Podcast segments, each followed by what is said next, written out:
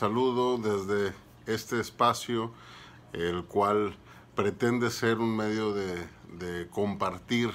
información, ideas, tips y algunas explicaciones a, ciertos temas académicos que, de alguna forma han sido parte de mi experiencia como docente y, también han sido parte de la experiencia eh, académica que han recibido eh, en, el tiempo que he tenido la fortuna de compartir con ellos, pues mis alumnos.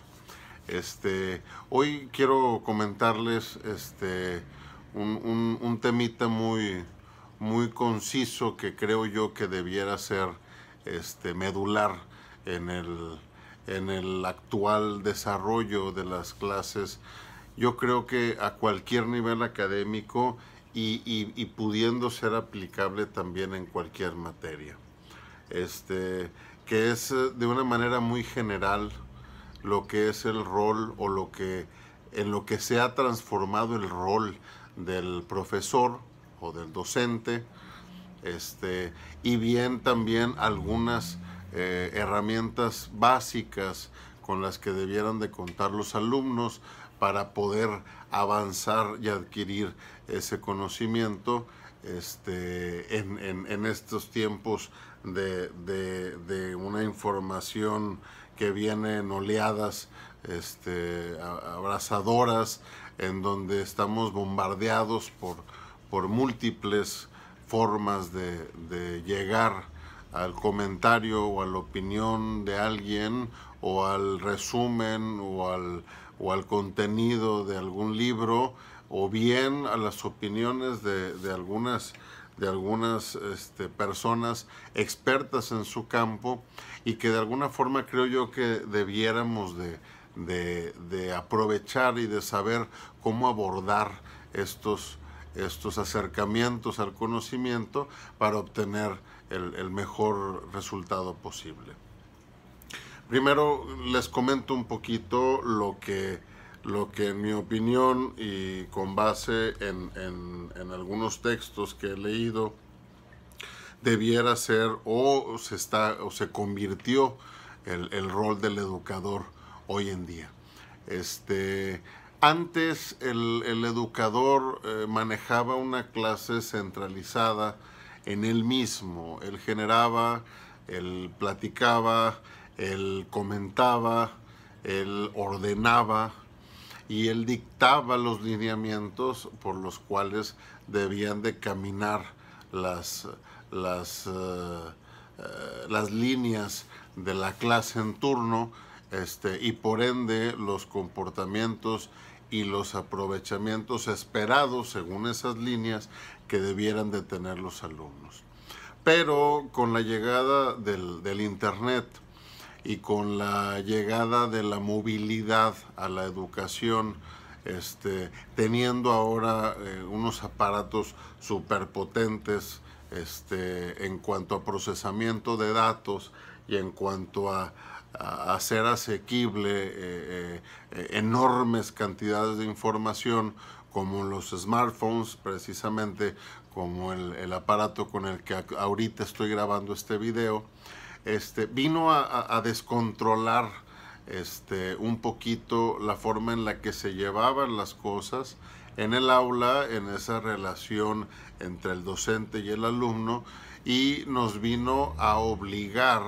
en cierto modo, a modificar esas prácticas para poder estar dentro de estos avances tecnológicos pero al mismo tiempo el tratar de no perder la esencia de lo que es la formación académica o bien los, los detalles formativos de la persona eh, que, están inmersos eh, y en algunas eh, ocasiones hasta implícitos en, en ciertos niveles como preescolar o como primaria tendiendo a la baja al llegar a secundaria y preparatoria, pero nunca quedando ajeno a, dicha formación a nivel personal. Entonces,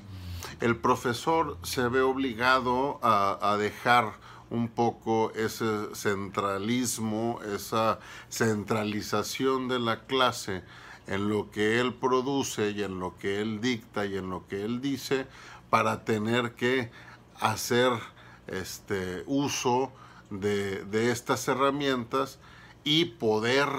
captar y mantener en algunas ocasiones la atención de los alumnos, puesto que dichos alumnos han nacido y han crecido con esos este, artefactos y con estas facilidades desde, desde muy temprana edad o inclusive desde, desde que abren los ojos a este mundo siendo imposible para ellos el concebir las cosas de otra forma que no sea como, la como las han vivido. Entonces, el profesor debe de tener hoy en día esa capacidad de entrelazar la utilidad de estas herramientas con el quehacer académico propio del docente, que es el de compartir un conocimiento. Y se vuelve un poco complicado partiendo del hecho de que es muy sencillo abandonar la, vieja práctica docente para envolverse únicamente en una, en una vorágine de, de agarrar un poquito de aquí, un poquito de allá, bajo la premisa de que pues todo está hecho, todo está publicado, todo está videograbado o todo está documentado y, minimizar la, labor del profesor. Yo creo que, que esa es una cuestión errónea que debemos de salvaguardar los que nos dedicamos a la educación y si hoy en día la necesidad se encuentra en compartirle a los alumnos la información de varias fuentes y por varios medios, porque es lo que ahorita tenemos a la mano, también debiéramos de tomar la responsabilidad de filtrar esa información, de acercarles lo más ah, acertadamente posible la información que requieren y necesitan en pro de las clases y de su beneficio como persona y aparte ser guía en dicho proceso. Por lo tanto, también estamos obligados a mantenernos actualizados y el estar inmersos en este tipo de, nuevas prácticas y, no, no, mantenernos ajenos eh, eh, al, cambio y a la evolución que la sociedad hoy en día nos está exigiendo. Pero, pero siempre rescatando ese, ese toque personal. Hay algo eh, intrínseco en la educación que no se obtiene por medio de aparatos, que no se obtiene por medio de un iPad o de alguna tableta, que no se obtiene por medio de un smartphone o cualquier dispositivo electrónico que pudiera acercarnos información y que únicamente lo obtenemos del trato con la persona en donde todavía, aunque no pareciera, los muchachos y los niños eh, observan el ejemplo, en donde se quedan más con, una explicación en muchas ocasiones de viva voz que, por medios electrónicos y en donde también este, ese, ese feeling o ese, esa conciencia que, que, se le imprimen a las palabras y que, se le, que le dan una intención a los mensajes compartidos, que hacen que, la labor del profesor y del guía o del tutor, del docente en general, se vuelve imprescindible. Por otro lado, los alumnos eh, también eh, tienen que reaprender otras formas de, comunicarse y tienen que adaptar la forma en que ellos ven y abordan las relaciones para poder este, obtener esas herramientas a nivel personal que, las máquinas no te pueden dar. Parece irónico, puesto que las, eh, las eh, herramientas tecnológicas que hoy tenemos, incluyendo, este, por ejemplo, los videojuegos, este, nos conectan con mucha gente alrededor del mundo, pero las habilidades sociales y las, y las eh, este, relaciones interpersonales de primera mano este, eh, se han visto lastimadas y en algunas ocasiones este, eh, nulificadas. pudiéramos decir que, esta generación de hoy, los llamados millennials,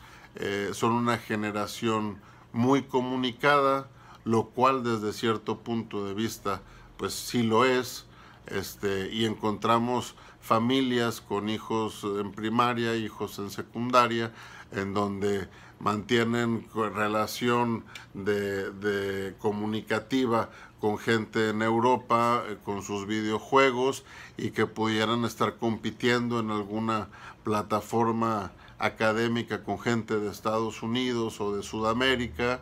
este, y que eso les genera tener amigos hasta cierto punto en, toda partes en todas partes del mundo, pero por otro lado los vemos eh, en un restaurante con sus padres, este, cada uno inmerso en sus ah, dispositivos, sin cruzar una sola palabra, a veces durante una comida entera, con la gente que tienen sentada a un lado, que eh, de una manera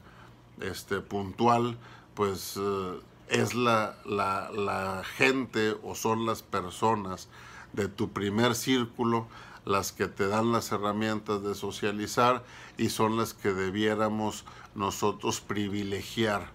en ese, en ese andar por la vida para poder tener el andamiaje correcto para ser una persona integral este, y, e interrelacionada de una manera adecuada. Entonces, eh, cerrando un poquito esta, este video, eh, vemos el día de hoy que el profesor tiene un papel de guía y de acomodador de información en donde sin despersonalizarlo debe de dar las pautas para que el alumno obtenga o, tenga lo que necesita. Y por otro lado el alumno debe de reaprender la forma en que se relaciona para descubrir que hay un mundo afuera de su teléfono y que hay un mundo afuera de sus tabletas y que hay un mundo afuera de sus videojuegos y que ese mundo de primera mano es el, el mundo en el que realmente viven y despiertan todas las mañanas y, comen y se van a dormir por las noches. Hasta aquí dejamos este, este comentario y nos estaremos viendo próximamente con, con otros temas, inclusive con algunos este, videos de opinión que espero después podamos comentar entre colegas en esas famosas pláticas de pasillo o bien en el salón de clase con, mis alumnos este, para enriquecerlo y hacerlo un poco más eh, o un mucho más este, nutritivo y rico este, este intercambio de opiniones. Gracias y saludos.